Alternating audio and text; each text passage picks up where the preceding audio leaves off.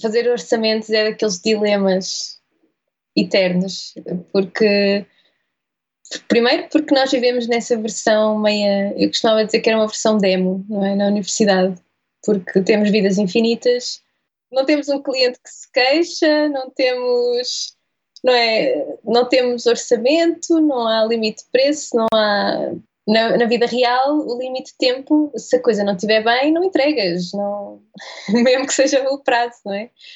Uh, e depois vimos para. E, e, claro que estamos a falar de orçamentos para pessoas que vão trabalhar sozinhas ou por conta própria, mas o mesmo se passa quando estás a tentar falar de um salário num, num trabalho com contrato, não é? Também não fazes ideia de quanto é que é suposto ser um salário quando começas ou quanto é que é um salário uh, para progredir na carreira, não fazes ideia, não, não se fala de dinheiro.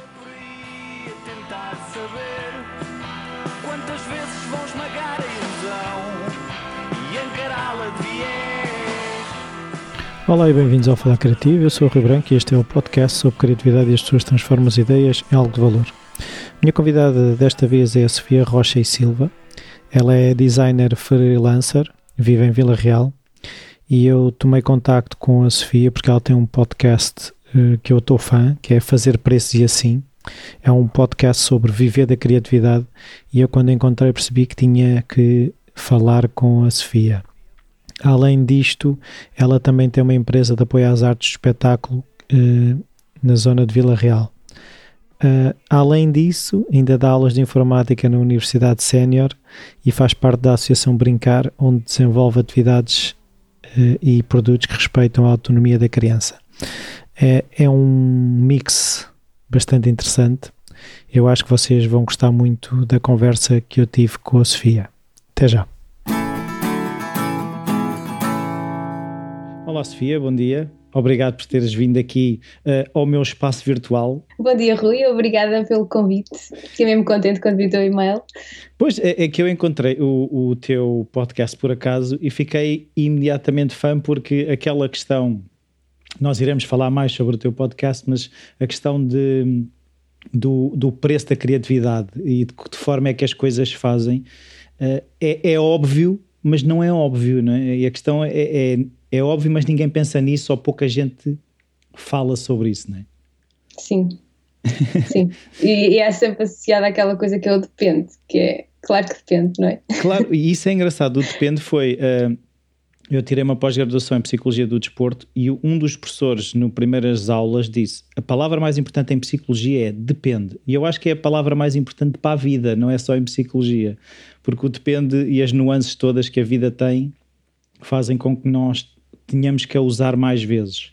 Uh, e eu gostava de começar contigo, como começo com todos os convidados, é saber de que forma é que a criatividade estava presente na tua infância, se havia hábitos culturais, familiares artistas, engenhocas, essas coisas. Uh, olha, os meus pais são engenheiros, os dois, e são professores universitários, uh, e embora os meus irmãos também, também gostem de desenhar e tudo isso, eles não sabem muito bem de onde é que isso veio, nós os três.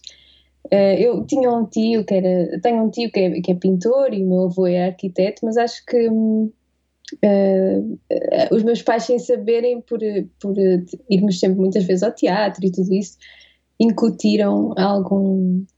A criatividade esteve presente, não, não por influência direta, acho eu, mas, uh, mas esteve sempre um bocadinho presente. Havia sempre livros em casa e tudo isso. Mas ir para artes foi assim um, um momento, acho que os assustou um bocadinho. Mas houve porque... resistência ou foi só aquela preocupação natural de pai?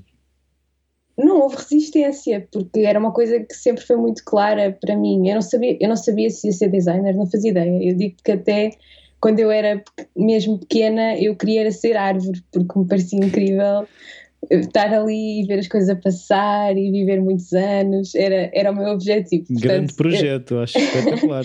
Nunca tinha pensado nisso, mas acho fantástico. É que depois, pronto, não é? Eu não tive, nunca tinha. Eh, e eu acho que qualquer designer da minha geração te diz isso. O design não era assim uma coisa que nós víssemos como muito concreta, portanto, não era. Ninguém dizia eu quero ser designer quando for grande, não é? Pelo menos assumir dessa forma assim aberta, não é? Sim, sim, que nós não sabíamos muito bem o que é que era, era sempre... Agora acredito que esteja muito diferente, há, há toda uma cultura visual que quando chegas à universidade já tens, já sabes o que é que é o design, o que é que está ali dentro. Mas na nossa altura não era bem assim, não é que eu acho que é, eu, eu vivia ali naquela parte do limbo, não, ninguém tinha, quase ninguém tinha portáteis no meu secundário, mas dois anos a seguir já era muito comum, não é? Então foi ali a parte do limbo. Os meus pais, quando eu quis ir para artes, eles disseram-me uh, que eu tinha que saber que ia sempre haver alguém mais talentoso do que eu, no sentido de Uh, portanto, eu nunca fui uma virtuosa de desenho, nem, nem de nada disso, e não era o meu objetivo, não era ser artista, não é? E eu acho que eles tiveram medo que eu tivesse esse sonho uh, mais ligado à, à arte propriamente, sabes? E quiseram me proteger disso. E isso é natural. Um cruel, mas, mas acho que não, acho que foi, acho que era muito realista da parte deles não dizer tipo, sim, tu és brilhante, vai, vais ser artista uh, até porque eu não queria, mas dizerem mesmo que, pronto, esse, esse choque mais de, de realidade. Sim, e, e, acho, eu acho que é importante. Uh, eu vejo também alguns pais, uh, e há até aquela coisa de, de, do, do prémio para todos os miúdos, ou seja, quando há uma corrida, todos ganham uma medalha. Já se provou que, que isso não é bom, e, e é bom nós sabermos onde é que nós poderemos melhorar e saber que não vai ser tudo um mar de rosas. Eu acho que aí os teus pais na minha opinião, também tiveram muito bem e se calhar prepararam-te para a primeira adversidade ou o primeiro choque com alguém que desenhava melhor que tu ou assim uma coisa, não fosse uh, uma coisa que te deixasse de rastros, não é? Sim, porque eu era a única, portanto estamos a falar do oitavo ano, não é? Quando eu tomei essa decisão, foi, foi cedo, mas eu era, eu era a única pessoa que queria partes, por isso era a pessoa que desenhava melhor da turma, não é? E eles não queriam que eu achasse que em todas as etapas, secundária, universidade, que ia continuar a ser assim tão fácil, pelo menos, não é? Eu não ia continuar a ser sempre a, que desenhava melhor, isso era uma coisa um bocado uh, infantil, quase, de, de, se pensar. Pois, eu, eu, por acaso tive a experiência contrária, porque uh, no meu entorno eu era o que desenhava melhor também, era sempre um miúdo que desenhava bem. Quando cheguei ao secundário, uh, sobretudo décimo ano, pá, havia pessoas a desenhar 10 ou 20 ou 30 vezes melhor que eu, aquilo foi, ah, se calhar eu vou para a arquitetura, que não é preciso, não é preciso desenhar tanto. Mas o que é engraçado é que muitos desses colegas também foram para a arquitetura, mas pronto. Então, e escolheste e depois como é que foi esse percurso de foi fácil logo uh, aceder a, a, uma. Tu pensavas, ou seja, tu conseguias ver qual é que era o caminho, porque muitas vezes os miúdos, por exemplo, que ambicionam jogar futebol, vêm-se logo a jogar no Real Madrid. Quando tu pensaste, eu vou ser designer ou vou para artes, tu vias logo o teu Real Madrid? Não, de todo. Eh, eu, eu sabia que eh, na altura, quando eu fui para o secundário, a, a, Faculdade de Belas Artes do Porto eh, tinha das médias mais altas e eu sabia que era um curso bom e que se eu fosse para lá teria várias, várias, vários caminhos para seguir. É? Portanto, o meu objetivo sempre foi: eu não sei bem o que é que eu quero, por isso vou fazer as coisas de maneira a ter o máximo de escolhas possível. E mesmo durante o secundário, o meu objetivo para tirar boas notas, e eu não era de todo a, a mais virtuosa da turma, mas sempre adorei estudar, então estudava imenso. E, e, o objetivo em ter boas notas era esse: era eu não sei bem o que é que eu quero, não quero ir para a arquitetura, era uma coisa que eu, que eu tinha definido. Uh, também não quero ir para artes plásticas, porque não é bem aquilo que eu, que eu pretendo, por isso vou, fiquei ali no intermédio. O design parecia-me ali um intermédio que tinha várias, vários caminhos possíveis. É, é, um artista sério, não é? É, é? é, que às vezes aquilo que se sente quando eu falo com alguns designers é um bocado esse, é, é aquele meio termo, lá está.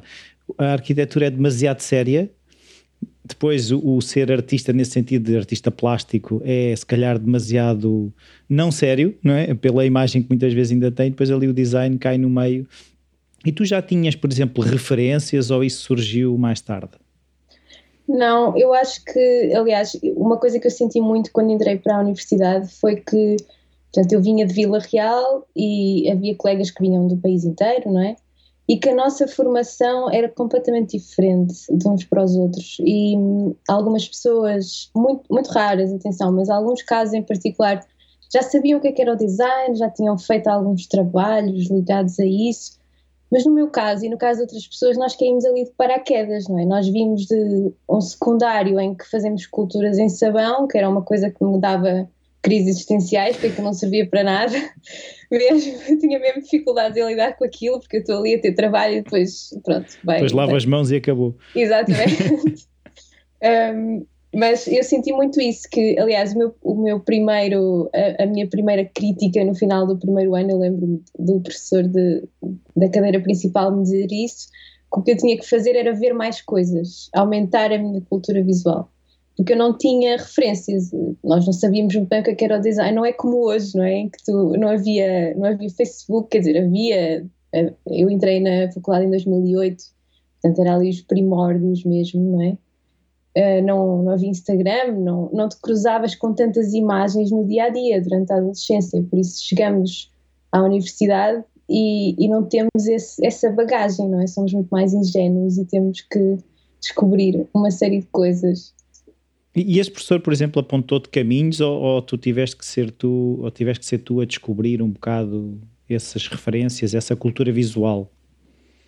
Uh, havia cadeiras em que nós realmente tínhamos, tínhamos uma série, era uma coisa, foi uma coisa que eu gostei muito no primeiro ano, uh, tínhamos sempre listas de filmes para ver, listas de coisas para ler, mesmo para termos essa bagagem. Nesse caso em específico, ele, ele encaminhou-me para uns sites que já faziam esse, esse aglomerar de referências, como agora existem imensos, mas na altura não existiam tantos, então o que eu fazia era literalmente, diariamente eu ia a esses sites ver o que é que eles tinham posto novo e era só mesmo fazer scroll e consumir e guardar aquilo com que eu mais me identificava. Em retrospectiva era uma atividade assim um pouco estranha para os dias de hoje, mas eu fazia mesmo isso. Todos os dias ia lá, fazia scroll do que eu ainda não tinha visto e gravava algumas imagens no computador que com quem eu me, identificava mais. E, e, havia algum padrão, ou seja, havia áreas do design que te atraíam mais ou não?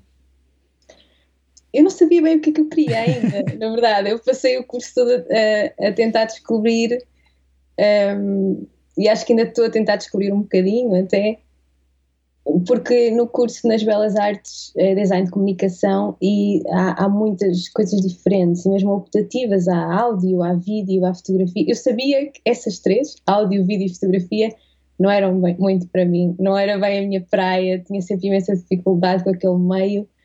Um, mas uh, sempre estive mais inclinada para o design gráfico e, e para a ilustração, embora sobretudo em ilustração, cruzei-me sempre com pessoas que eram muito talentosas, lá está, vamos, vamos à mesma conversa, e, e que nunca me defini propriamente como ilustradora em meus trabalhos, porque é um campo em que há pessoas mesmo incríveis e, e acho que e tem estilos próprios, que era sempre também um drama, encontrar um estilo próprio. Mas há uma coisa que eu também, eu também uh, olho para a ilustração e vejo uh, essa questão do estilo próprio e, e eu sempre associei sempre uh, a ilustração mais uh, teria que haver uma técnica superior e aquilo que eu às vezes olho para determinadas coisas que tecnicamente aquilo eu que seria capaz de fazer, mas artisticamente eu não tenho se calhar aquela sensibilidade para fazer aquilo daquela forma. seria isso? Sim, eu acho que com, com a ilustração, um, aquele intermédio que nós estávamos a falar entre, entre a arte e, aliás, entre a arte e o design, eu acho que apunha aí exatamente, que é uma coisa que tem crescido muito nos últimos anos, até porque estamos muito mais visuais e eh, as próprias marcas apostam muito na ilustração.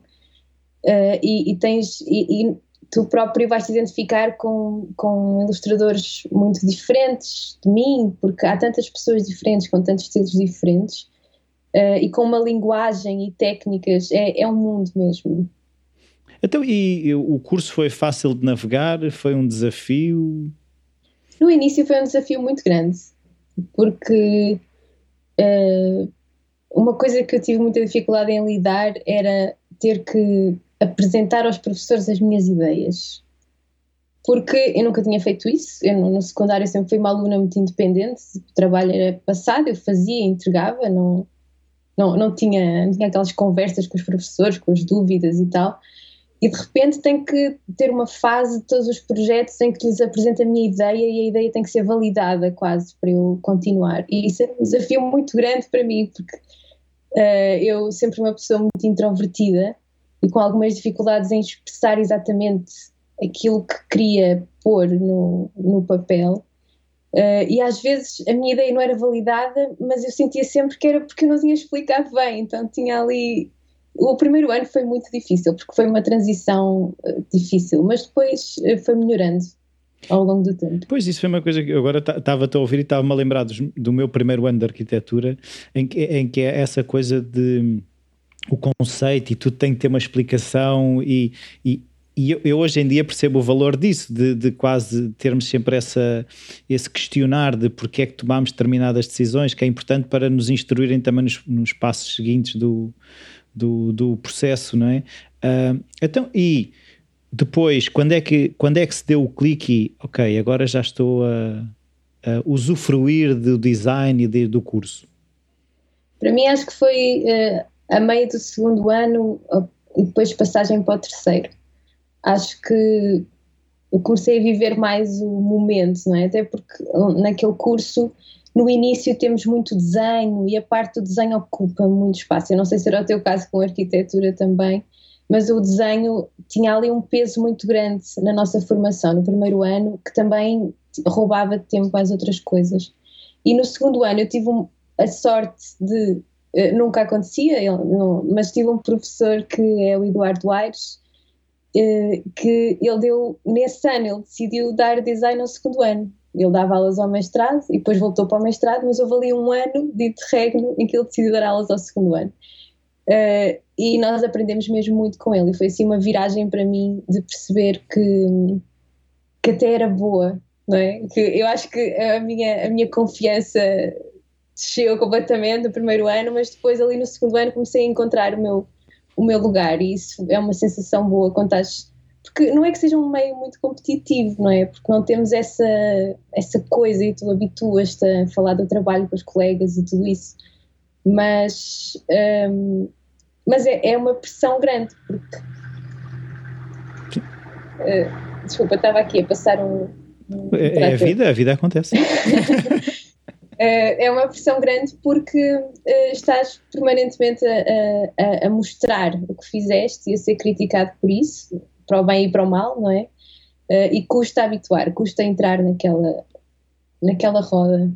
E, e, tu achas que, eu agora estava aqui também a pensar, porque também, também é engraçado, também foi no meu segundo ano que eu percebi que até poderia contribuir alguma coisa para a arquitetura uh, com a professora Inês Lobo, Lá está, porque eu não tinha muito. Lá está, eu não era o artista, porque eu tinha colegas que eram.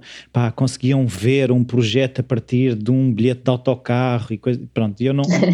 eu era demasiado pragmático para conseguir uh, ver essas coisas. Uh, mas não achas que seria importante os professores, se calhar, eh, logo no segundo ano ou até no primeiro ano, começarem a explicar um bocadinho este separar aquilo que nós somos de aquilo que nós fazemos, porque essa insegurança muitas vezes vem com uma questão de nós ligarmos uma identidade, ou seja, eu não sou bom porque não fiz um trabalho bom e o trabalho que eu faço não é o que eu sou, é uma parte daquilo que eu sou, não é? Sim, eu acho que na verdade não há nenhum professor que eu sinta que no primeiro ano tenha sido muito, muito duro. Acho que até são bastante meiguinhos mas até porque no primeiro ano a minha cadeira principal foi com dois ilustradores, portanto só, eu acho que só por aí já, já mostra que há, há ali uma perspectiva um bocado diferente. Um, e, mas o choque tem várias coisas no primeiro ano, que é, primeiro, és atirado por uma série de softwares que nunca mexeste, e não há uma cadeira onde te ensinam a fazer, a mexer nos softwares, é não. é uma coisa assim, não, eu não, não tive. Uh, depois uh, houve uma reformulação do curso e depois até apareceu lá uma, mas no meu primeiro ano não existia. Uh, o que é uma coisa, como eu te dizia, ninguém tinha portáteis na minha turma do, do secundário, só havia uma pessoa que tinha, acho eu, era duas escolas ou assim, mas de repente tenho um portátil e é tudo feito ali e eu nunca mexi naqueles softwares e essa transição é assim um bocado dolorosa, não é? É uma metamorfose, eu acho, ali no primeiro ano. Um, mas se calhar estou-me a desviar da tua pergunta. Não, não, não, não, não. Tem a ver com outra questão que eu tinha falado da questão de identidade, mas esse processo de aprendizagem também. É, tu disseste que eles foram meiguinhos, se calhar eh, tu achas que eles poderiam ser mais duros? Acho que não, acho que foi. Nós até tínhamos um sistema que era. Tínhamos um joker que havia, ao longo do ano, havia 10 projetos. De, era a introdução ao design E nós tínhamos um joker, que era uma coisa que podíamos usar, que era não entregar um projeto na data dele, mas entregávamos no final do ano. Portanto, se houvesse ali, uma altura que estivéssemos apertados, e quase toda a gente usou o Joker no mesmo projeto. Portanto, eu acho que das pessoas com quem eu falei depois de mim, o Joker, entretanto, acho que desapareceu. Mas, mas era assim, não era um ambiente, portanto, nem muito. Não era muito duro, mas também não era. Eles eram meiguinhos porque entendiam que nós estávamos ali. É realmente uma fase de metamorfose. E a minha identidade, eu acho que é também isso, não é? Nós uhum. estamos a passar Uh, no meu caso, de uma adolescência em Vila Real e de repente estava no Porto a estudar e, e há ali muita coisa a acontecer e muita coisa que se mistura, o nosso trabalho e nós e todas as mudanças e, e, esse processo de quando estamos, nós, eu acho que nós passamos por isso várias alturas da nossa vida, não é? Uma espécie de alteração de personalidade e isso dói sempre um bocadinho. É, é, o processo das borboletas, né? de, da lagarta que depois tem que ser borboleta. Então, e acabando o curso, Foste logo trabalhar, continuaste a estudar, como é que foi isso? Eu, acabando o curso, eu voltei para Vila Real. Uh, eu fiquei mais um ano no curso porque houve lá umas coisas em Erasmus que eram teóricas e eu não fiz ali um problema. E então fiquei mais um ano a fazer algumas cadeiras e uh, nesse ano organizei o Encontro Nacional de Estudantes de Design, que foi a segunda edição e foi no Porto. Uh, e também uh, isso, no fundo, para mim foi um ponto de viragem, porque foi aí que eu comecei a falar com algumas pessoas de Vila Real que estavam a organizar eventos cá, concertos e coisas do género. Uh, e que até pareceu tipo, ser muito pouco significante, mas eu hoje em dia estou casada com um deles, portanto, imagina, foi teve mesmo algum um significado. Sim, teve algum significado. Uh, e eu voltei para Vila Real depois de acabar o curso em 2013 e durante o verão cá aproximei-me mais dessas pessoas que estavam a fazer imensas coisas uh, e aquilo atraiu-me muito, porque eu não sabia muito bem ainda se eu queria ser designer, na verdade. Eu estava um bocadinho perdida, não sabia o que é que queria fazer, mas uh, na altura lancei-me, fundámos uma, uma revista online que era o IP4 Meg, que era uma espécie de webzine sobre Vila Real, que até tinha o nome da estrada, exatamente porque essa, Uh, para, para os vilarrealenses, a construção de uma ligação ao Porto mais fácil teve um impacto muito grande. Uh, então, é, nós falámos sobre coisas da cidade e a, as coisas da cultura e tudo isso. E depois decidi fazer um mestrado para a ESAD, porque lá está, eu gostava muito de estudar e os meus pais são académicos e aquilo também lhes dava uma, uma certa segurança, não é? E, e, mas senti sempre que fiquei aqui com um pé em Vila Real, nessas, nessa atividade.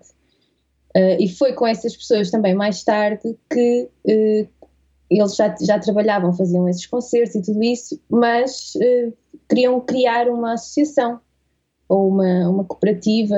Nós escolhemos cooperativa e fundámos a cooperativa no início de 2015.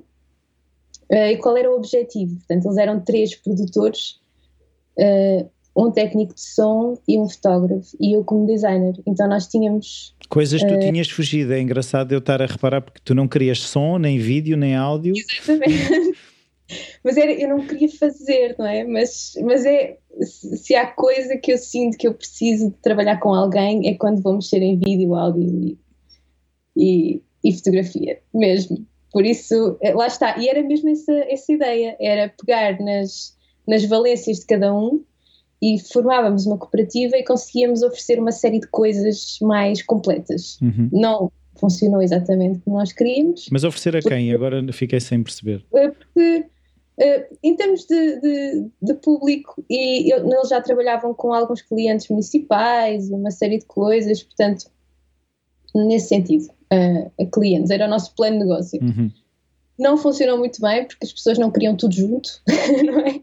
Não queriam comprar assim tanto em pacote, mas, mas foi mais ou menos isso que fizemos. Eu acabei por essa razão das pessoas não, não quererem comprar tudo junto. Não trabalhei tanto em design, fiz algumas coisas, mas comecei a trabalhar com eles nos eventos.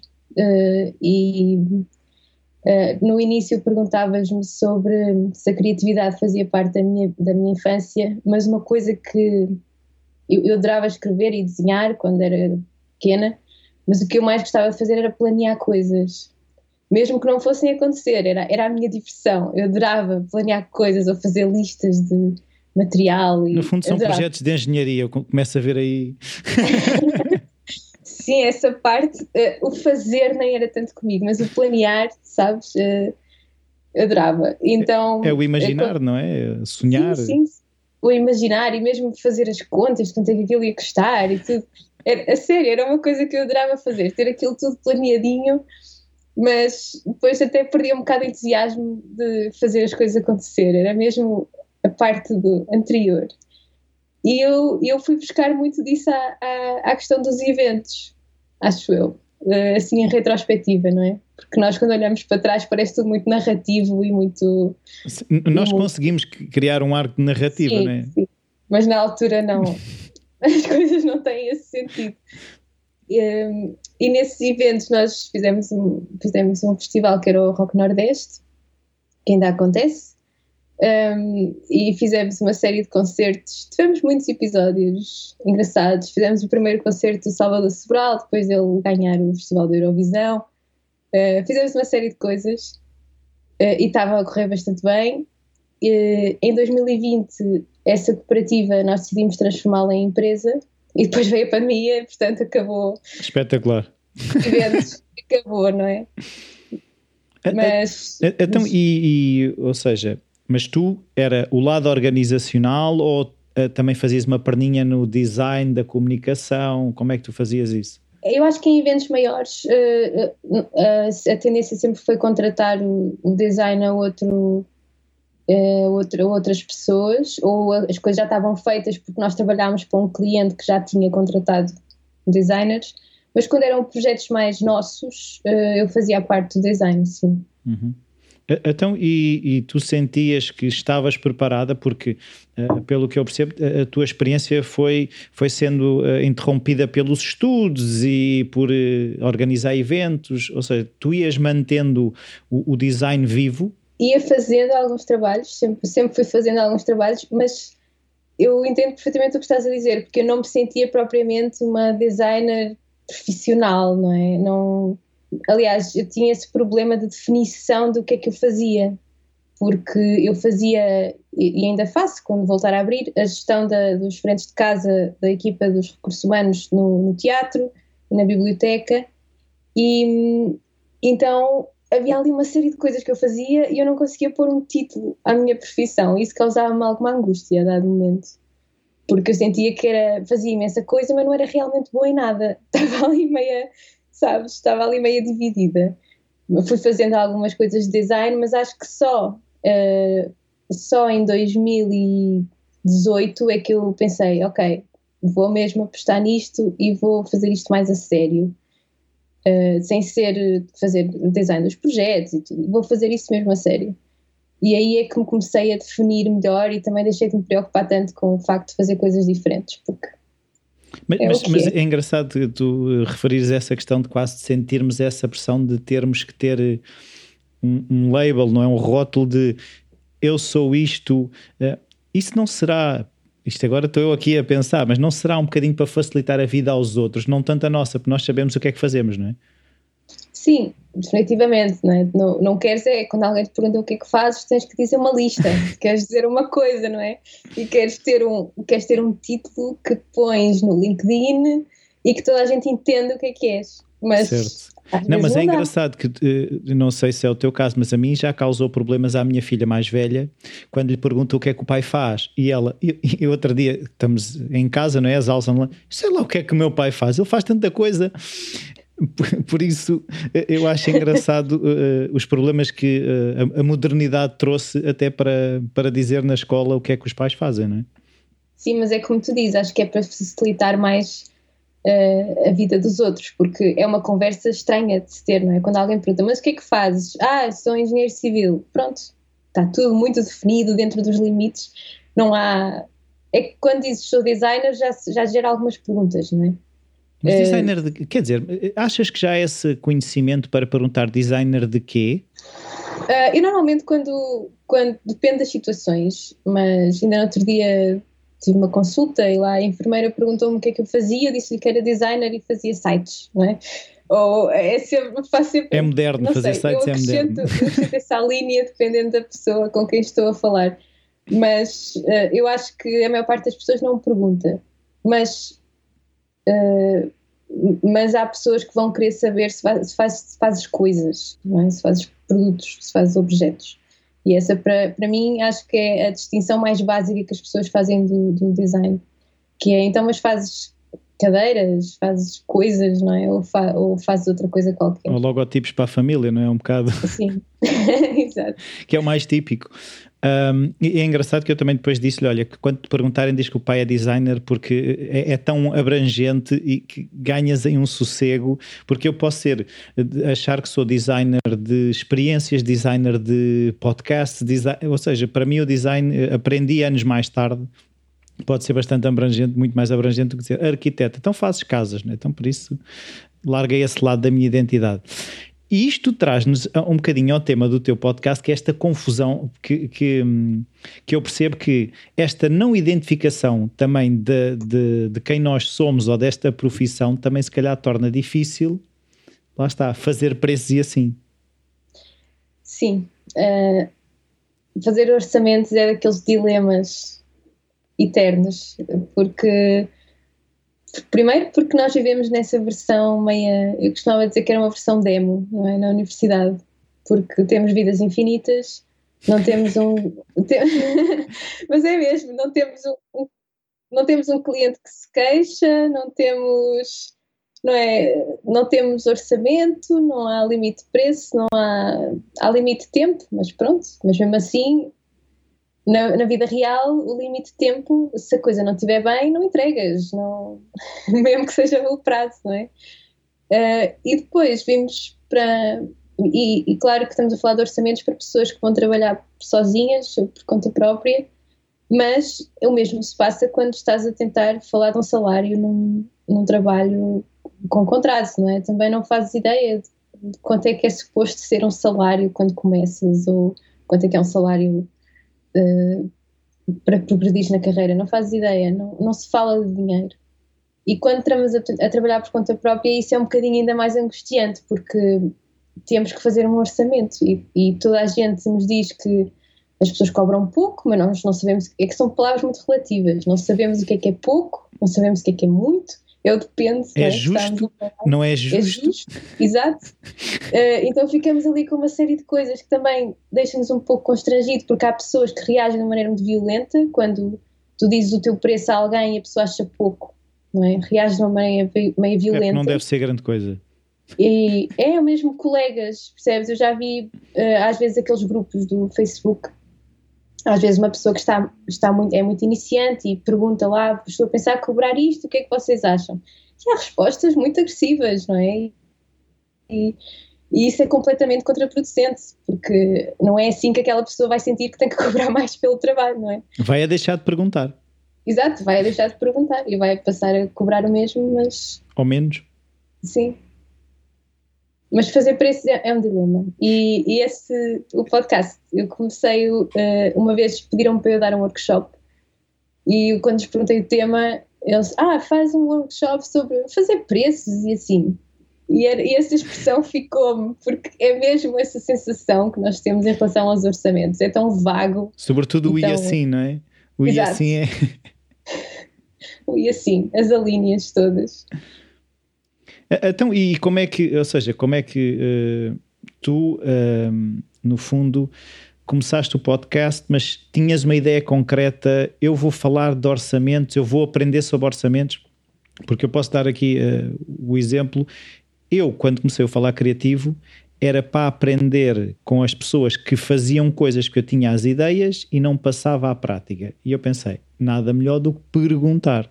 Qual é que era a tua ideia com o fazer preços e assim? Eu, quando comecei o podcast, eh, eu já tinha feito uma série de dicas no Instagram, que foi assim que eu comecei. Tinha tempo livre, como nós falámos, não havia eventos, por isso 2020 foi um ano um pouco estranho. E comecei a fazer alguns posts no Instagram ligados a isso, à, à parte dos impostos, dos preços e tudo. E aquilo teve um feedback muito bom e eu sempre adorei o podcast e foi uma transição natural para mim. Mas também porque eu queria falar com pessoas e perceber os dilemas delas a fazer os preços e como é que faziam e estratégias que arranjavam para, para fazer os preços delas. Ainda não, não explorei tanto essa parte, tenho uma série de pessoas que vou, quero entrevistar, um, até porque eu acho que há um, há sempre um braço de ferro em mim que é as pessoas perguntam muito coisas sobre impostos e sobre contabilidade, porque é uma angústia mais do dia a dia, não é? Mais presente, e eu tento puxar para a gestão do tempo e para os orçamentos, porque uh, é uma coisa mais a longo prazo e que tem efeitos mais, mais prolongados. Mas há esse braço de ferro, então há ali uma, uma série de conteúdos que representam um bocadinho esse, esse braço de ferro. Mas o, o, que achas é que as pessoas, quando estão, por exemplo, os freelancers, quando estão a fazer preços, têm uma preocupação com os impostos porque não sabem o que cobrar ou, têm receio de estar a falhar com os impostos ou eh, não sabem como é que, o que é que sobra depois dos impostos? Qual é que são as principais dúvidas? É tudo o que disseste. Sim porque nós começamos e não fazemos a mínima ideia quanto é que vamos, quanto é que vamos pagar de impostos. E depois também ficamos um pouco encostados no início de ah, mas não tem que emitir fatura, ou uh, não tem que cobrar então, IVA. Exato, não tem que cobrar IVA, ou tem aquela isenção qualquer. E então, e ao mesmo tempo é tudo muito assustador, causa alguma ansiedade, porque nós não, não sabemos, sabemos que pode haver multas caso, caso haja erros, uh, e aquilo no dia a dia, não é? Como é que eu preencho isto, como é que eu entrego aquilo, fica assim um pouco, um pouco complicado. Na parte dos preços, em relação a, aos, aos impostos, um, é as pessoas terem surpresas desagradáveis, porque não contabilizam aquilo que é suposto pagarem ao Estado. Portanto, fazem um preço e, e contam assim meio por alto uh, uma margenzinha, ou às vezes nem margem nenhuma, não é? e depois o dinheiro está aí para algum sítio onde elas não, não sabem bem onde. E, e, é, e é muito simples, só que uh, ninguém, ninguém, ninguém põe as coisas dessa maneira, porque primeiro porque a linguagem de uma pessoa em contabilidade vai ser sempre um pouco mais complexa, é, é a natureza, como eu a falar de design, eu também terei uma linguagem mais complexa Uh, e depois porque uh, as coisas têm sempre muitas exceções, muitas alíneas, muitas coisas, e, e para, nós, para pessoas que trabalham com, com criatividade, não interessam essas alíneas todas. Por isso, há, há, uma, há uma espécie de limpeza que é preciso ser feita e as coisas são mais, mais ou menos claras. São simples de entender, só que são coisas que nós nunca nos cruzamos com elas na vida.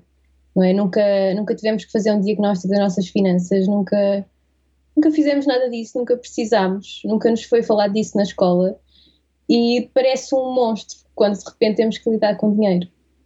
Mas tu achas que é a falta de cultura ou de, falta de literacia financeira acima de tudo? Sim, acho que sim. Acho que isso é, é aliás, é consensual em toda a gente que está dentro deste, dessa área.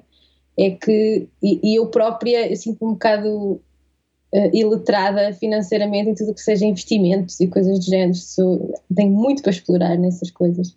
Mas essa ideia de as pessoas não sabem gerir o dinheiro que têm não é? É, é uma coisa muito, muito presente.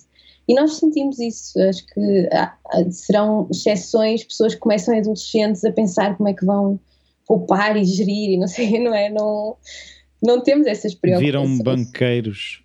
Exato. Provavelmente. Então, acho que eu penso sempre nisso como assim uma coisa muito americana, não é? Ali, o, o miúdo que já vende limonada e é já isso. faz ali poupança. Foi o que eu pensei logo, foi no é. Lemonade Stand, não é? é? Mas há uma coisa que eu queria perceber é, um, por exemplo, tu achas que ajudaria ou ajuda as pessoas a pensar como o fazer orçamentos, o planear os impostos faz parte do processo? Porque aquilo que a sensação que eu tenho que é eu gosto mesmo é de projetar, eu gosto mesmo é de desenhar.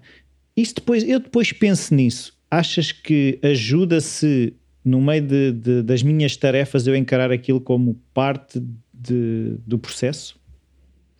Sim, ajuda porque se pensares só em projetar e, e negligenciares o resto, vais, vais ser infeliz a projetar, porque não vais conseguir viver de projetar só. A não ser que também acontece, chegas a um ponto, ou então juntas-te com alguém que tu projetas, ele gera, não é? Com um contabilista? Isso, ou um contabilista, um, mas a parte dos orçamentos, normalmente os contabilistas não fazem, mas, uh, mas é isso. Ou, ou, ou há alguém a trabalhar contigo que vai colmatar essas falhas, ou então uh, tens de te preocupar com elas, porque senão vais ter que arranjar provavelmente outro emprego para continuar a projetar ao fim de semana.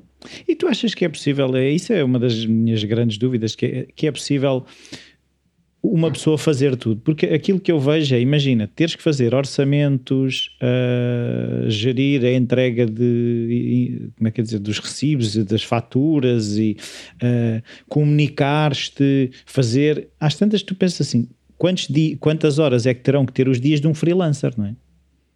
Sim, claro que exige organizares o teu tempo de maneira, se estiveres sempre a mudar de tarefa, não é? Se a dado momento recebes o e-mail, ah, envia uma fatura disto e tu paras tudo o que estás a fazer e vais enviar a fatura, vais perder tempo. Uh, e depois, claro que se tiveres um volume de trabalho que já justifique isso, vale a pena contratar o contabilista para fazer isso tudo, não é? Uh, mas quando uma pessoa trabalha sozinha e está num nível mais baixo, uh, eu costumo fazer uma, um dia por mês. Um dia por mês eu trato da parte dos impostos e dessas coisas todas. Em relação a faturas, é ou faço logo manhã, naquela meia hora das 8h30 às 9 uh, ou então faço no dia seguinte das 8h30 às 9 Se caírem mais coisas durante esse dia, não é esperar um dia que vai fazer diferença. Acho que também temos essa percepção da urgência, não é? Que é sempre para ontem, mas não é. Não, e, e, é bom sinal, se tivermos que fazer 10 faturas por dia, é bom sinal. Claro, é ótimo sinal. Como nós trabalhamos com, com menos quantidade de projetos, portanto, quando alguém vende produtos, uh, emite muitas faturas, tem muito trabalho desse, hum. mas quando és freelancer, uh, sei lá, 4 por mês já, ou 5 documentos por mês já é bastante, não é? Porque são projetos mais longos, ou de um mês ou dois meses por isso não é um trabalho que ocupa assim tanto tempo, a não ser que uh, realmente aquilo te cause muito, muita perturbação fazer, porque não sabes como é que é e perdes a password das finanças não sei Portanto, existe sempre uma certa organização para que não seja, não seja perder tempo. Então, e como é que é, por exemplo, aquilo que eu penso é um bocadinho a percentagem, se há uma noção ou não, de, de, imagina, eu faço 10 orçamentos, consigo ganhar um trabalho, faço 10 orçamentos, ganho 10 trabalhos, faço 5 orçamentos, ganho 3 trabalhos. Se tens uma noção, por exemplo, de, das pessoas com quem vais falando dentro de, dos freelancers, se há uma noção disso ou não? Depende muito das pessoas. Acho que 10 para 1 é uma, é uma, é uma, uma proporção que existe. Eu posso dizer que nestes dois meses, eu agora não estou a aceitar trabalho porque ando muito ocupada, mas nestes dois meses enviei talvez uh, quatro orçamentos que não obtiveram resposta, não é? Aliás, são pessoas que te pedem um orçamento, não é uma coisa autoproposta, e que tu envias o preço e, e as pessoas não respondem. Mas eu acho que no início nós sofremos um bocadinho com isso. Mas é como quando pensas na tua experiência quando estás a comprar uma coisa online, não é? Tu vês vários preços. Naquele momento o preço não está visível, tens que o pedir à pessoa. E há pessoas que estão realmente só a sondar o mercado ou que estão na expectativa de abrir um restaurante e pagar 50 euros por um logotipo, mas há aí qualquer coisa que já está errado, não é? Porque o investimento no, na abertura de um restaurante, estamos a falar no ano 2021, não é? Pandemia. Uh, tu queres é clientes que estejam investidos no negócio deles, porque também não queres fazer uma coisa que vai durar um mês, é? também.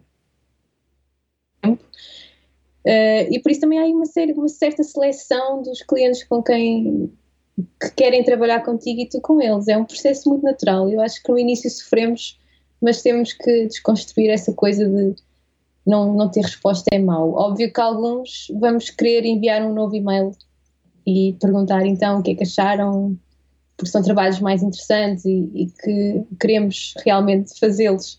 Mas, mas há trabalhos correntes que é natural esse processo de não, não receber resposta. Eh, eh, mas aquilo que eu penso é o tempo que consome, imagina, tu fazeres 10 orçamentos ou bem tens um sistema, e era isso que eu queria perguntar, ou então torna-se complicado. De que forma é que, uh, por exemplo, tu já tens um sistema ou sabes de sistemas em que o processo de orçamentar torna a tarefa mais fácil, não é? Porque se eu tiver que fazer 10 orçamentos por mês e aquilo cada um for quase um projeto em si mesmo, é muito complicado, uhum. não é? Sim, sim, sim. As coisas têm que estar eh, minimamente automatizadas, porque também não queres, lá estar a perder muito tempo com um orçamento que depois não vai dar em nada. Eu sei de pessoas que têm uma, uma tabela de preços, uma espécie de um PDF já feito, quando, isso são casos de pessoas que têm muitos pedidos de orçamento e que querem logo separar o trigo do joio uhum. e enviam aquilo e se, se, forem pessoas que vão achar muito acima ou assim, corta logo ali na primeira fase. E, e, que a tabela não tem que ter um preço fixo, pode ser um intervalo de valores, não é? Uh, tipo 500 a 1000 ou 200 a 700. Uh, mas isso é uma hipótese. Quando são muitos pedidos que recebes, podes ter uma tabela já, já mais ou menos feita e assim também separas logo os clientes que têm interesse em investir em ti, no teu trabalho e os que não. E depois, a partir daí, é que vem uma segunda fase em que poderás fazer um orçamento mais específico. Uh, no meu caso, eu tenho uma, uma proposta já pré-feita e tenho uma, uma série de valores aos quais já cheguei em trabalhos anteriores e com, aos, nos quais me baseio sempre para fazer um valor para o novo, o novo projeto. Por isso também é um trabalho relativamente rápido, não é? Depende dos, dos projetos, há alguns pedidos mais complexos, mas se for assim uma coisa de um, um logotipo, eu sei que há um valor mínimo e dependendo do que a pessoa me está a pedir, eu vou dar-lhe esse orçamento. Se ela não responder. Então, e como é que tu, uh, no fundo, ensinarias alguém que está a começar, porque tu estás a dizer é, eu já tenho referências e a partir dessas referências construo os meus orçamentos. Imagina que conseguias ir falar com a Sofia, que acabou de tirar o curso uh, nas Belas Artes no Porto, e vais-lhe dar uma aula. Olha, Sofia, para tu fazeres preços, agora vai ser assim. Sim. Uh, sabes que eu, eu, lancei uma oficina online mesmo disso, que é a oficina dos orçamentos. Um, ehm, eu acho que no início é sempre um bocadinho mais difícil, porque o que eu faço é, eu faço a contabilização do tempo que demora a fazer cada trabalho, uh, num, num, tracker online, e depois também comparo uh, com o orçamento que eu dei e percebo se fiquei a ganhar ou a perder em termos de se eu fizesse um preço por hora, que é uma coisa que eu não aconselho, é fazer, apresentar preços por hora, porque a coisa pode correr muito mal. Um, mas no início há sempre um trabalho de estimativa não é? Uh, eu, eu acho que ajuda teres uma ideia quanto é que cobram os outros, embora as pessoas à nossa volta no início tendam a cobrar um bocadinho pouco, e se nós estivermos a balizar-nos por ali pode ser uma armadilha, mas uh, também podemos falar disso se quiseres, porque eu fiz uma, uma pesquisa aberta que os resultados estão disponíveis, que é exatamente pessoas que enviaram, uh, pessoas criativas de várias áreas, que enviaram quanto é que ganham por mês e quanto é que cobram à hora no caso de cobrarem a hora e o, o hora pode ser invisível, não é? Pode uhum. ser uma, uma, coisa que tu usas para calcular e não dás ao, ao cliente o valor hora. Um, e tem 700 e tal resultados e dá para ter uma ideia geral de... Tem muita gente a trabalhar por conta de outrem, ok? Não é só trabalhadores por conta própria, mas dá para ter uma ideia de quanto é que está a ser cobrado, em que cidades e tudo isso pode ser uma ferramenta útil. E onde é que, onde sempre... é que temos acesso a isso? Uh, há, o link está através do meu Instagram, está lá, é uma tabela do, do Google Mas depois, Drive. Se me puderes enviar o link, eu também ponho no sim, post sim, do episódio sim, para as pessoas consultarem. Sim. Uh, os dados estão assim um bocadinho em bruto, o plano é tratá-los em breve, uh, quando houver tempo. Um, mas o que é que eu estava a dizer? Ah, por causa, estávamos aqui a falar de, de, dos dados de, do preço hora e de como é que se constrói. Sim, há esse trabalho de estimativa e, e no início eu acho que é, é preciso é desconstruirmos algumas coisas que eu há uns tempos fiz um workshop com os alunos de mestrado e, e eles eram muito pouquinhos, eram oito, não é? E nós fizemos uma série de uh, eles eram pessoas, tirando um, nunca tinham trabalhado, nunca tinham feito projetos. Uh, nós fizemos um exercício exatamente de lançar preços Uh, fizemos, fiz-lhes um briefing e eles davam-me um orçamento. Depois de falarmos como é que se calculava e tudo isso. Portanto, há um, um certo enquadramento. E os orçamentos variavam de 120 a 2 mil euros. Na mesma turma, pessoas no mesmo contexto, não é? E que aquilo para mim foi uma surpresa muito grande, porque, e nesse caso do valor mais baixo, estamos a falar, o, o briefing era um, um, trabalho que durava 7 dias, não é? Tanto que eu lhe disse, mas olha, 120, 7 dias, tens quatro semanas num mês, Vê lá é? quanto é que estás a ganhar. Vê lá quanto é que estás a ganhar. Ele, ah, mas isso é muito rápido, eu não tenho despesas, eu não sei o quê. Uh, eu consigo viver com isso. Uh, mas acho que é muito claro que é um preço muito baixo, não é? E quando faz essa conta e quando vais pôr, portanto, um trabalhador independente que cobra os impostos todos, cerca de 40% do trabalho vai ser imposto, uh, e quando tiras esse, essa fatia, de repente não sobra nada. Não é? E nós não, não podemos também, um conselho que eu dou logo é, nós não podemos pensar, ah, neste momento estou em casa dos meus pais, não pago renda, por isso o meu preço é baixinho. Mas e depois? E no amanhã? Quando for preciso pagar uma renda, quando for preciso comprar um computador, é? Há uma certa, há uma, há uma série de coisas que é preciso nós considerarmos no orçamento, mesmo sem pensarmos em estimativa de horas e tudo isso, que vai criar a rede de segurança que nós não temos como independentes. Claro, e o que eu vejo é um bocado uh, de que forma é que este trabalho viabiliza o trabalho seguinte, não é? Porque se este trabalho me consumir todos os meus recursos, eu não vou ter capacidade de continuar a fazer o trabalho que quer fazer. E, e, pensar que todos os trabalhos que eu faço ou todos os preços que eu faço vão ter que, de alguma forma, fazer parte de um bigger plan, de um plano mais abrangente em que inclui ser sustentável. Não é? e, e, essa, e essa visão a curto prazo dos 120 dá perfeitamente para aquilo. Uh, eu acho que tem falta de, desse lado de, de ver para além de, não é? Sim, sim. E, e, também porque vem muito da insegurança de quando saímos dos nossos cursos. Achamos que somos só estudantes, não temos experiência, por isso o nosso trabalho não vale tanto. Uh, mas não é bem assim, não é? Estivemos a estudar, temos, sabemos muito mais de design do que o cliente que nos está a contratar. Ele está-nos a contratar por alguma razão. E, e acho, que, acho que nos prezamos muito aquilo que sabemos no início. Porque Sim, comparamos com. Então não será um processo de. Eu estava a pensar aqui, não será um processo também de lá está, de autoconhecimento barra confiança no, no trabalho que fazemos, porque uh, ainda outro dia ouvi um, um angel investor que falava que o preço não é um problema de matemática, é um problema de psicologia. E, e, normalmente nós estamos preocupados a achar que o preço é um problema de matemática, mas não, é mais do que isso, é uma questão psicológica da minha relação com o valor que eu acho que tenho e o valor que o outro percepciona do meu trabalho, não é? Sim, sim, é 100% o orçamento é confiança. Uh, claro que ele tem que cumprir todos aqueles requisitos de cobrir a tua vida e criar poupanças. Não é só isso. taxa de basófia, não é? Porque... Exato. Mas, mas a confiança tem que estar lá, até porque, uh, em última instância, o preço uh, não é alto, não é baixo, é aquele em que tu e o cliente concordam, não é? É como qualquer transação. e, e quando nós apresentamos o preço ao cliente, eh, ele também terá eh, uma certa percepção do valor do nosso trabalho, seja porque fomos recomendados por alguém, o que é logo o, o, topo das coisas, não é? Em termos de valor, ou pessoas que ganham muitos prémios, ou, ou o portfólio também. Ou, às vezes são pessoas só que se identificam muito contigo, porque. Uh, e, e isso eu falo sempre dos projetos pessoais, porque hum, é muito diferente. Imagina uma pessoa, eu dou sempre este exemplo porque acho que é o mais óbvio, uma pessoa que tenha um projeto pessoal ligado ao vegetarianismo assim, não vai aparecer um cliente que tem um talho, não é? Eh, essa identificação às vezes também ajuda muito ao cliente perceber que aquela é a pessoa certa e quer trabalhar com aquela pessoa em vez da outra para o, para o meu negócio.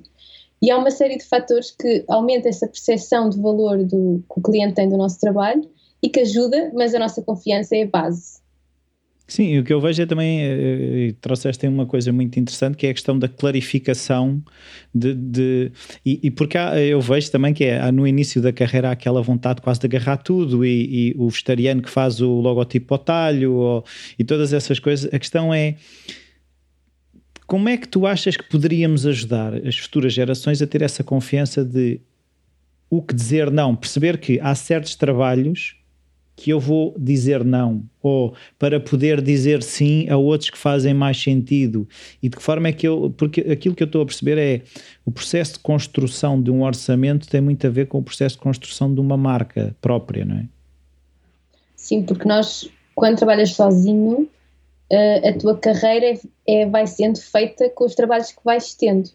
Por isso, tu, cada novo trabalho é um passo na direção em que tu deves querer ir, não é? Uh, há alguns trabalhos Uh, eu, eu não acho, eu acho que mesmo no início uma pessoa já sente isso, é um gut feeling, não é? De, aquele trabalho vai ser um beco sem saída. E há alguns trabalhos que são becos sem saída. E há alguns que aceitamos porque precisamos de ganhar dinheiro. Não, temos que encarar isso também, não é? Estamos a começar e as coisas são como são, e há alguns trabalhos, uh, e vão-nos ensinar muito esses trabalhos, seja porque os clientes são muito difíceis e muito complicados, seja pelo que for. Uh, mas eu acho que para quem está a começar, isso é uma espécie de, de, vertigem do dizer que não, porque e depois o que é que vem a seguir, não é? É o desconhecido, é, acho que é, é, a parte mais difícil, uh, mas é que mesmo como tu disseste, é que cada dizer que não dá espaço para aparecer um que, que vale mais a pena. E, e eu acho que o, o conselho será uh, não, não ficar à espera de braços cruzados, não é? Porque nós, para termos esse essa, essa construção de, do caminho que nós queremos seguir, nós não temos que estar à espera que venha o cliente ideal ter connosco. Uh, há os projetos pessoais, há uma série de coisas em que podemos investir o nosso tempo e realmente ir construindo esse esqueleto, não é? Da, da carreira que queremos montar. E pode não estar muito bem definida, porque, como falávamos, eu não fazia ideia do que é que queria ser também, não é? E mesmo hoje, como designer, o meu trabalho é definido, mas não é tão definido como outras pessoas que têm estilos muito específicos. Uh, uh, e há sempre, há sempre graus de, de, da especificidade do teu estilo e do, do quanto, uh, do quão especialista te tornas numa determinada área. Mas há certos trabalhos que tu sabes que não queres. E acho que muitas vezes aí é mais fácil começar do que pensar os trabalhos que queres. É, começares a tirar para o lado aquilo que não queres fazer, não é? Seja por tipo de trabalho, uh, há pessoas que não gostam nada de fazer sites ou logotipos ou assim, seja por tipo de cliente uh, e construir isso aos pouquinhos, construir a tua presença, ires estando presente, que é muito importante porque as pessoas não se vão lembrar de ti numa epifania no banho, não é? Vão se lembrar de ti quando estiverem a fazer um scroll e tu apareces, ou quando falarem com alguém e mencionam o teu nome. Um, e seja o caminho, portanto, estabelecer esse objetivo mais a longo prazo, seja, há pessoas que querem muito trabalhar com clientes internacionais ou ir viver para Nova Iorque, portanto, eh, os passos têm que ser dados nesse sentido, nesse sentido do objetivo maior. No e tem é que haver essa. É? É é Sim, é desconstruir, exatamente. E, e, aquela coisa famosa que, pá, não é, é assim, como é que eu ia te explicar isto? É demasiado frequente ainda que é. Uh, ah, estás a fazer este trabalho para te dar visibilidade e esta questão de pedir, uh, como é que dizer, as borlas, não é? Porque ah, este trabalho vai te dar visibilidade. Eu, eu ainda me dá comichão uh, pensar que, que, ainda se faz isso. Qual é que Sim, é o papel disso uh, neste processo dos orçamentos? Aliás, eu acho que agora com as redes sociais e com números de seguidores e tudo, ainda se faz mais isso, porque a visibilidade é mais quantificável às vezes, não é? E conseguem-nos acenar mais com. Ah, eu com tenho números. 20 mil seguidores. Exatamente. Um, é muito difícil dizer que não a um trabalho quando tu vês muito valor em estar lá, não é? Uh, a primeira regra é, se for uma empresa que vai ganhar dinheiro com o teu trabalho, é regra de ouro para não trabalhares de graça, não é? O teu trabalho vai fazer aquela empresa ganhar dinheiro, portanto não há nada mais natural do que receber dinheiro por aumentares os lucros daquela empresa, não é? E, e acho que também temos que interiorizar esse pensamento. Uma coisa é trabalhar para uma ONG que até te dá visibilidade, isso lá está. Isso é o tipo de caso, não para toda a gente, mas para algumas pessoas pode fazer sentido trabalhar para certas ONGs não, não cobrando, não é? Os designers podem fazer para o bono. Uh, eu não tenho nada para doar a não ser o meu tempo e o meu trabalho, portanto eu posso escolher fazer isso. Para mim não é um tabu trabalhar de graça. Mas há situações e situações, não é? Se for uma empresa que vai ganhar dinheiro com o teu trabalho, é regra base. Não, não há visibilidade que. Claro que a visibilidade pode ser um fator que te vai fazer diminuir um bocadinho o preço, uhum. mas se for uma grande empresa, acho difícil que, que seja uma, uma carta que, que tenha assim tanto valor. Sim, e eu acho que às vezes também eh, aquilo que eu já me aconteceu algumas vezes é quase aquele ato de como é que é de explicar isto? Quase uma displicência de uh, eu vou atirar E, e, e, tenho às vezes tido um, agradáveis surpresas. Eu estava-me estava a lembrar até de um projeto quando comecei a, a minha carreira de arquiteto, que já deixei, mas que foi. Eu não queria muito fazer aquele trabalho, e então eu fiz um preço que eu achei que o cliente ia recusar. E, e, eu nunca ganhei tanto num projeto de uma moradia como naquele, porque eu sabia que aquele projeto ia ser complicado e que eu não me apetecia muito fazer. Mas depois admito que quando vi que o cliente disse que sim a um valor que eu nunca me passaria pela cabeça que ele dissesse que sim, acabei por fazer o, o projeto. Mas, mas aquilo que eu penso hoje em dia, olhando para trás, é se calhar há que ter esta quase displicência ou coragem mascarada de displicência. Eu vou tirar o preço que eu acho que, que é louco, mas pode ser que até aconteça a ser aceito, sim. não é? E, e, pode não ser a tirar, pode ser assumidamente aumentas 50% ou 70% do valor, porque aquele trabalho já sabes que vai ser muito difícil. Eu acho que até foi mesmo o último episódio do meu podcast que é mesmo sobre isso. São fatores que nos fazem subir ou descer o preço. E, e é uma coisa muito pessoal, não é? Mas para algumas pessoas a vontade, como estás a dizer, a vontade de fazer aquele trabalho não é um fator assim muito plausível. Para mim é bastante plausível, porque vamos andar a arrastar-nos ali, é? a fazer o trabalho.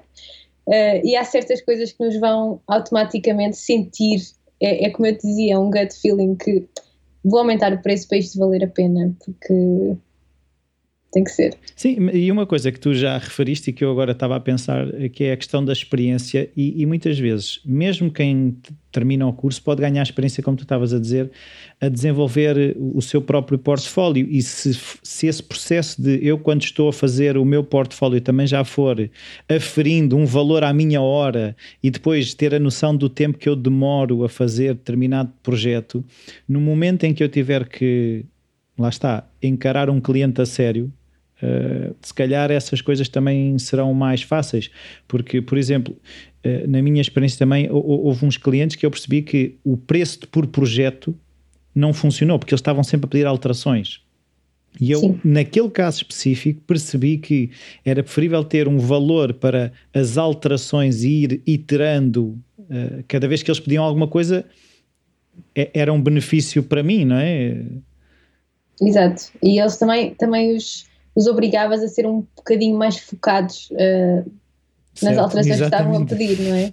Sim, há uma certa uh, educação do cliente que também, também acabamos por fazer, porque estamos a trabalhar com pessoas, a grande maioria das vezes, que nunca trabalhou com um designer, nem com um arquiteto, não sabe como é que é o processo, não sabe o que é que tem que fazer, e nós definirmos uh, nós dizermos ao cliente, não, este, esta parte é do teu lado, é ver as revisões até o dia X, enviares-me um e-mail com estas revisões e tens direito a duas rondas, não é?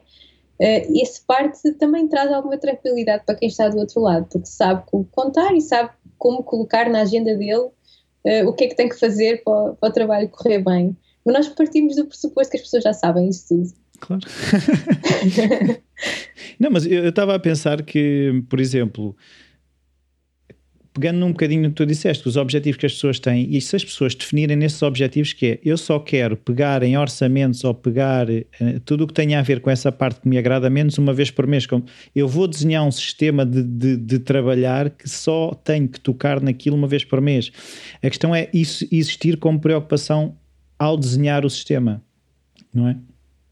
Sim, sim. Ah, temos uh... uma visita de um gato, muito bem. Temos é, é, que eu acho que nós, tam, nós estamos a falar disto desta maneira, mas as situações de quem está a começar ou de quem já está um bocadinho mais avançado são muito diferentes, não é? Uhum. E, mas o, e, e, como estavas a falar de começarmos com os nossos projetos pessoais e como falava há bocado a versão demo da universidade, pode ser tudo uma altura para começarmos já a fazer esse, esse diagnóstico do tempo que demoramos e a construir o nosso sistema para depois ser mais fácil descobrimos os nossos preços e não termos que estar sempre a pensar do zero, é? Até porque o tempo, o tempo que nós demoramos à partida também vai diminuindo, porque vamos ficando melhores, vamos ficando mais eficientes naquilo que estamos a fazer. E daí o preço à hora ser uma armadilha, não é? Porque depois vamos passar a ganhar menos. Mas também essa parte da estimativa é importante, mas é importante que seja continuada, não é? Para o nosso sistema, ele vai ser construído, mas não pode ser o mesmo para sempre porque nós vamos, a nossa vida vai mudando, vamos tendo mais encargos, vamos sendo mais eficientes e há uma série de coisas que vai, vai mudando connosco também no sistema e nos, nos próprios preços. Uhum. Não, e eu estava a pensar, há um, um livrinho que foi a Fresh Books que escreveu, que é Breaking the Time Barrier, em, em que Sim. eles, eles falam muito sobre essa questão de que tu estavas a referir, que é o, o, meu, o, meu, o meu tempo a desenvolver as coisas vai diminuindo, mas o que eu acho que é importante é nós termos mecanismos de percepcionar o valor daquilo que nós estamos a fazer. Não é tanto o tempo que eu levo, mas o valor daquilo que fazemos. Uh, eu, não sei, eu não sei, é muitas vezes aquilo que eu tenho dificuldade é ter a, a noção real do valor daquilo que eu produzo, não é? Uhum. Uh, quando nós fazemos um trabalho para um cliente, uh, se for uma empresa organizada, não é? ele terá números também para nos dizer. E isso é o tipo de coisa que ajuda muito a acrescentar valor depois para futuros clientes, que é eles saberem que uh, as, uh, o nosso trabalho uh, conseguiu X vendas ou aumentou X%, aquele produto que nós desenhámos aumentou X% do lucro, estás a perceber? isso, para pessoas que trabalham no mundo dos negócios, os números têm sempre muito peso. E, e para nós próprios, em termos de valor, eu acho que há, há, certas coisas que nós damos valor que os clientes não vão dar tanto valor, mas que para nós contam muito, que é a, a apreciação dos pares e aí entra a parte de, da parte social, não é, do portfólio e de, de termos esse alcance e de estarmos nas galerias do Beyoncé e não sei o quê. Uh, essa parte para nós aumenta o nosso fator confiança, não é? Que uhum. estávamos a falar há pouco, mas as duas coisas, é curioso que eu acho que as, aquilo que faz o, o, cliente dar valor ao nosso trabalho nem sempre é o mesmo que faz com que nós aumentemos o valor do nosso trabalho. Até como, é que, até como é que nós podemos, no fundo, uh, diminuir esse gap? Porque aquilo que eu percebo é pode ser que o cliente veja pouco valor e aquilo tenha muito valor, ou que o cliente esteja a ver um valor uh, tenha um valor percepcionado e nós tenhamos a cobrar, estejamos a cobrar menos do que aquilo que ele até acharia que aquilo valeria. E se calhar o cliente não vai dizer, ah não, eu acho que o seu logotipo vale 10 vezes mais. Sim, eles não vão dizer isso, de certeza absoluta, mas ah, que bom, é baratinho. Voltando, é? voltando por se calhar ao exemplo do talho, olha, o seu bife é tão bom que eu vou pagar o dobro do preço por quilo. Exato, exato. Olha, eu acho que uh, o, o gap, uh, se for muito grande, é sinal de alarme, porque Uh, quando, quando o teu trabalho, imagina, o teu trabalho está online, não é? No teu portfólio, mesmo que ele não entenda aquilo que os, os pares dão valor, não é? Certas coisas que os pares dão valor e que o cliente não percepciona automaticamente, um, ehm, uh, o, o, cliente, o cliente que tu queres, atenção, porque há clientes que, vão, que não vão conseguir distinguir eh, amarelo de azul, não, não vão, percebes? E também há pessoas que trabalham para esse tipo de mercados e é uma, uma lógica muito mais de, uh, de fast food, não é? E, e, é válida na mesma. Dá muito mais trabalho e acaba por ser um, um sistema um bocado diferente, mas é válido na mesma. Mas quando tu queres fazer trabalhos que realmente acrescentam valor, o cliente consegue ver a diferença. Uhum. Ele consegue ver a diferença porque ele conhece os concorrentes, ele sabe perfeitamente que aquele concorrente investiu mais no rótulo e o outro não, e isso vai-se ver na, na, garrafa, sabes? O, o empresário sabe uhum. e ele vai ver a diferença. E muitas vezes ele sabe perfeitamente que, embora aquele rótulo tenha sido caro, uh, não resultou. Uh, é, eu, eu, sei que estamos outra vez na, no campo do depende, mas. Mas se calhar mas, temos que abraçar o depende com conforto, sim, não é? É isso, é isso. Uh, porque as pessoas são todas diferentes e quando estamos a falar de clientes, embora embora eles tenham muitas semelhanças, óbvio, porque têm objetivos muito parecidos. Uh, nós queremos é evitar entrar no campo do gosto, em, em primeiro lugar, não é? Uh, o não gosto disso, ou, enfim. Mas mas o, o, cliente empresário que sabe que tem um, um, produto, e neste o, o caso do vinho é muito paradigmático, porque há uma concorrência muito direta, e ele sabe perfeitamente que aquele designer vai acrescentar mais valor ao rótulo dele. Sim, então eu estava a pensar agora, de repente, quando tu falaste na concorrência do vinho, eu imaginei aqueles corredores de supermercado em que tu tens garrafas atrás de garrafas, aquilo são, as garrafas são todas muito parecidas, não é? Sim. E de que forma é que eu me destaco no meio daquele universo, não é? Exato, é, é mesmo concorrência lado a lado, é mesmo assim um, um mercado muito, muito duro. E, e, e, depois mesmo a nível de, de, de, online e dos prémios e do vinho ter uma certa capa que lhe dá a dignidade que eles querem um, nesse caso os clientes percebem perfeitamente aquilo, aquilo que é importante. Há aqui uma coisa que eu tinha aqui no, nas minhas notas e que, que eu tinha pensado que era a questão, não sei se já leste o livro da Elizabeth Gilbert, o Big Magic, um, em que ela não. fala quase de. Uh, é o único livro que li da Elizabeth Gilbert, que escreveu Comer, Orar, Amar, ou assim uma coisa. Acho que foi por isso é que ela foi famosa, mas eu, aquele Big Magic já li duas Sim. vezes, que é a questão de, de uh, abraçarmos o nosso, o nosso arte. Arte pode ser escrever, pintar, fazer design, o que seja, mas não, não ser ela que nos sustenta. E, e, o que, que me leva aqui à questão de até que ponto é que muitas vezes nós não podemos ter essa postura, e, e, nós antes de começarmos a gravar falámos até na questão da Vera Marmelo, que é uma pessoa que eu tenho muitas vezes presente, que é o amor que ela tem pela fotografia faz com que ela tenha uma profissão que se calhar não é tão glamourosa, mas que ela gosta, ela gosta do que faz. Uh, no seu dia a dia. E que se calhar às vezes também este peso que colocamos em eu tenho que ser o freelancer que só faz isso e que depois uhum aí se calhar eu se calhar tenho que fazer o logotipo de 120 porque eu preciso de comprar comida para amanhã. Se calhar, eh, como é que eu vou fazer a pergunta? É, poderíamos abrir a conversa para tu podes querer ser designer e trabalhar num supermercado porque acreditas que o teu logotipo, cada vez que o fazes, são 2 mil ou 3 mil ou 5 mil euros. Sim, e queres ser mais seletivo com os trabalhos, por exemplo. Claro que sim. E, e que isso é... não é vender-me, que às vezes há um bocadinho esta coisa de não estás a investir na tua carreira. Ou...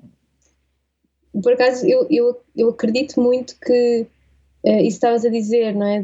Se for, claro que no início os nossos valores não vão ser aqueles que esperávamos uh, por mês, mas uh, se for para estar para estar a, vamos fazer essa comparação mesmo, imagina, se for para estar a ganhar o ordenado mínimo como freelancer, não é? Como trabalhou por conta própria, que tens muito mais dores de cabeça, tens muito mais preocupações, tens que tratar da tua contabilidade. Nem sempre tens fins de semana, não é? Há uma série de coisas. Para isso, mais vale estás a ganhar o mesmo, mas a trabalhar para alguém e deixas o trabalho no trabalho e tens um hobby que, que te dá uns extras e te deixa muito mais satisfeito. Porque senão também não, não vale a pena, não é? Eu acho que na, o trabalho por conta própria uh, só por si é muito glamorizado, mas uh, nem toda a, primeiro nem toda a gente tem perfil, tal como nem toda a gente tem perfil para trabalhar para alguém. Uhum. Um, e depois eu acho que temos esse preconceito, não é? De que temos que viver da arte e sofrer pela arte. Sim. Mas, enfim. Essa visão mas, romântica ou destrutiva. Sim. E eu acho que também foi isso que me fez fazer as pazes com a tal questão de eu fazer várias coisas Uh, e a Vera fala disso, ela fala mesmo de se ela fosse professora de fotografia, ninguém punha essa questão, não é? Quando é que vais deixar de dar aulas de fotografia para te dedicar só à fotografia? Porque as pessoas estranham é quando são carreiras diferentes. Eu também conheço uma fotógrafa que ela é investigadora, científica, e também é, tem essa dualidade na vida dela. Isso até acrescenta ao trabalho dela, até.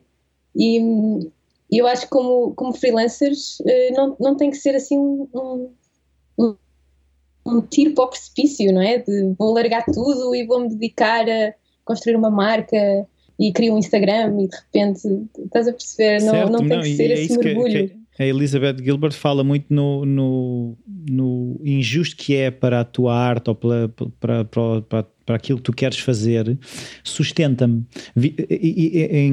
É a maneira como ela descreve o processo de eu, eu, apontar à minha arte e dizer-lhe ou me sustentas ou eu não quero ter nada a ver contigo é, é extremamente ingrato, não é? Eh, e, sim, e ela fala muito sim. nesta questão de, de, às tantas também não haver ressentimentos, porque se a minha arte não me sustenta, depois se calhar pode-me criar ressentimentos para com ela, não é? Sim, a longo prazo muitas vezes as pessoas perdem a perdem esse, essa magia do início, não é? Porque nós começamos, é, nós começamos a ser freelancers porque uh, porque gostamos de fazer aquilo que fazemos, é? E, e, às vezes é muito no, no âmago da coisa, gostamos de desenhar ou gostamos de escrever, e às vezes esquecemos dessas raízes e, e fica só um arrastar e vamos vivendo os dias mais automaticamente. E para fazer isso, claro que há fases más, não é? Mas para fazer isso como estilo de vida para sempre, não vale a pena mesmo. Eh, eh, eu, eu uh, gostaria desde já aqui dentro do episódio, claro que eu vou fazer depois no, nos vários sítios, mas é recomendar o teu podcast porque eu, eu acho que esta questão é, é, é demasiado importante para uh, ser quase Uh, deixada para o fim, uh, porque eu acho que quem quiser ter uma carreira ligada à criatividade, se se conhecer até na maneira como é que uh, se relaciona com o dinheiro, com a literacia financeira, com a gestão, eu acho que é muito importante perceber que pode ser uma vida em paz com aquilo que gosta de fazer, ou em guerra, ou então lá está, de amargura, porque ela não o sustentou, não é? Sim, e, e depois tiramos as culpas à, àquilo que estamos a fazer, não é? Não, a culpa é dos clientes que não percebem o que eu faço. Eu sou um é gênio é incompreendido. É? Sim.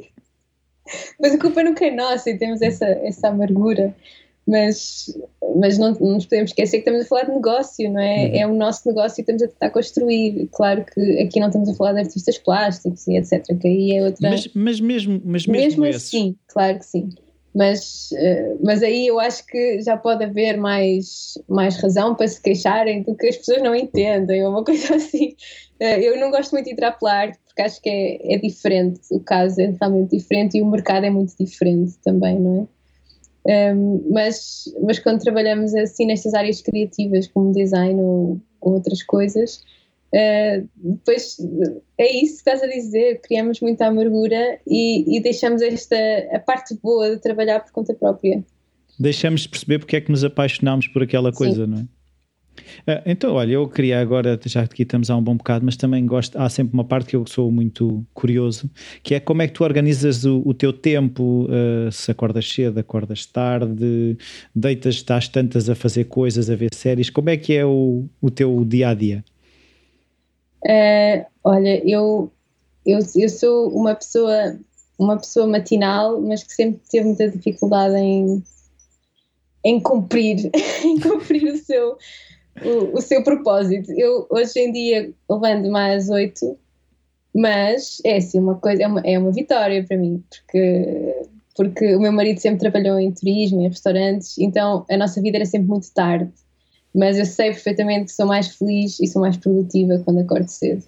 E oito, para muita gente, não é cedo, não é? Para aquelas pessoas que se levantam às seis e tal e fazem exercício, não sei se é o teu caso. É, eu seis e pouco estou a pé.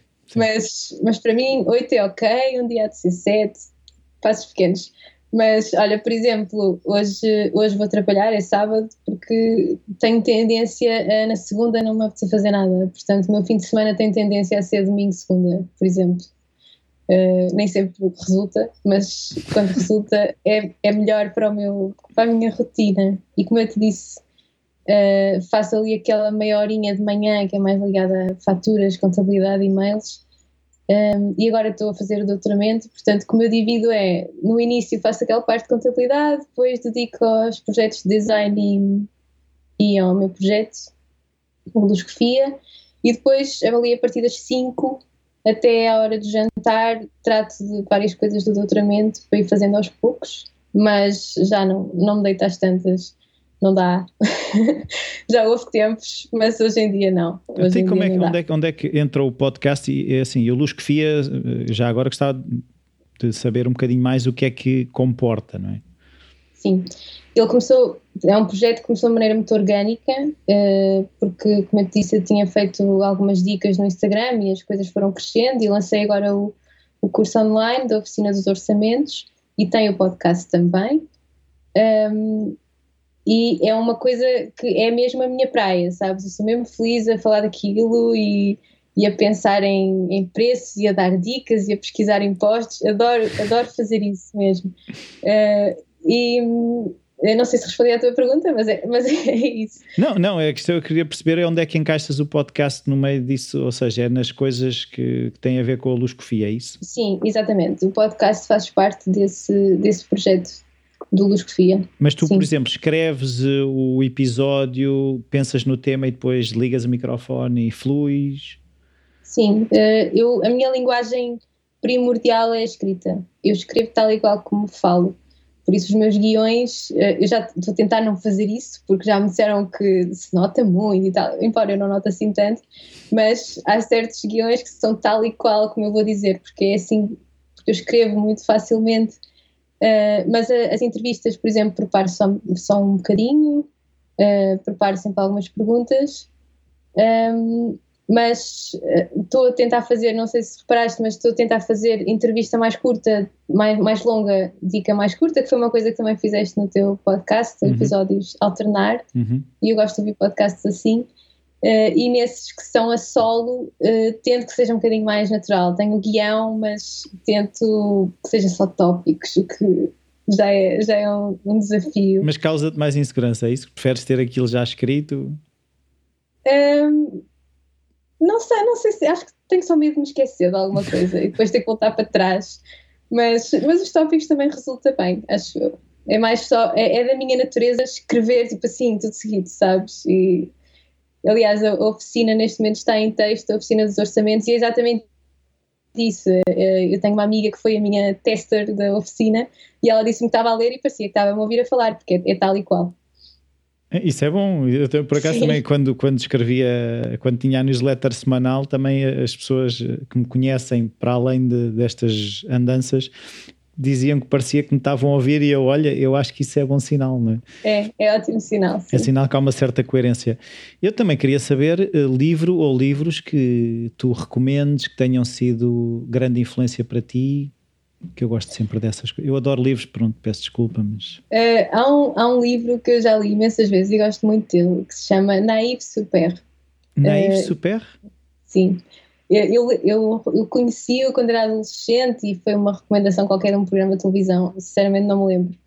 Uh, e é sobre um, um, um, homem de 25 anos que entra numa crise na vida dele, entra ali em depressão e então ele começa a avaliar a vida do zero e faz imensas listas de coisas para organizar a vida dele e compra uma bola vermelha e há uma série de coisas. Eu adoro, eu adoro aquele livro porque é muito é, é muito pragmático na escrita, são sempre frases muito curtas e tem muitas listas no meio e é muito uh, apaziguador para quem esteja a passar por uma, por uma coisa desse género, por essas crises de identidade.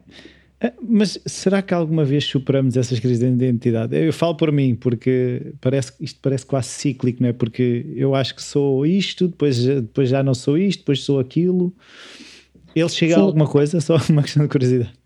Uh, sim, eu acho que acaba bem. Eu já não, já não relei há algum tempo, mas eu acho que acaba bem. Para mim, há várias partes marcantes no livro, o fim, por acaso não é uma delas, mas uh, mas todo aquele processo de, de autodescoberta dele, não é? E despede-se e uma série de coisas.